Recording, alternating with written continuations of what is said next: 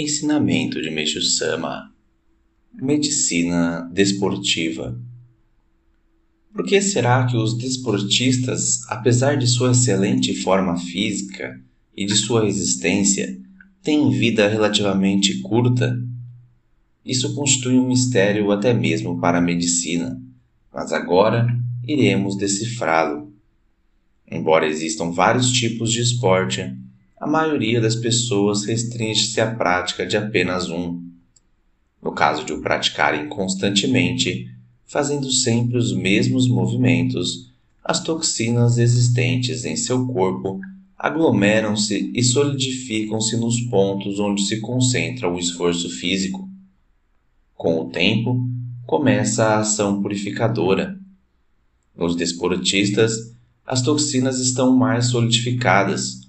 Portanto, o processo de purificação é persistente, o que torna difícil a cura.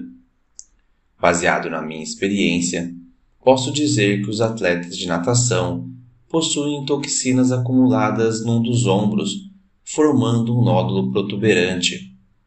Quando ocorre o processo purificador, aparecem-lhe sintomas semelhantes aos da tuberculose, e por isso, na maioria das vezes, os médicos diagnosticam essa doença. Assim se explica a incidência de tantos casos de tuberculose entre esses atletas. Por outro lado, os praticantes de golfe contraem moléstias renais com muita facilidade, porque fazem esforço nos quadris, provocando o acúmulo de toxina nas, na altura dos rins. Além do mais, Ninguém desconhece a hipertrofia do coração dos corredores de maratona. A meu ver, do ponto de vista da saúde, os desportistas deveriam praticar dois ou mais esportes.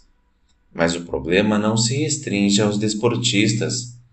Os músicos também precisam tomar cuidado, pois há possibilidade de contraírem doenças devido à unilateralidade dos movimentos que executam. No caso dos pianistas, as toxinas tendem a se solidificar na região torácica, pois o esforço se concentra em ambos os braços, tal como o dos violinistas se concentra nos ombros, o dos violoncelistas no ombro esquerdo e quadris e etc.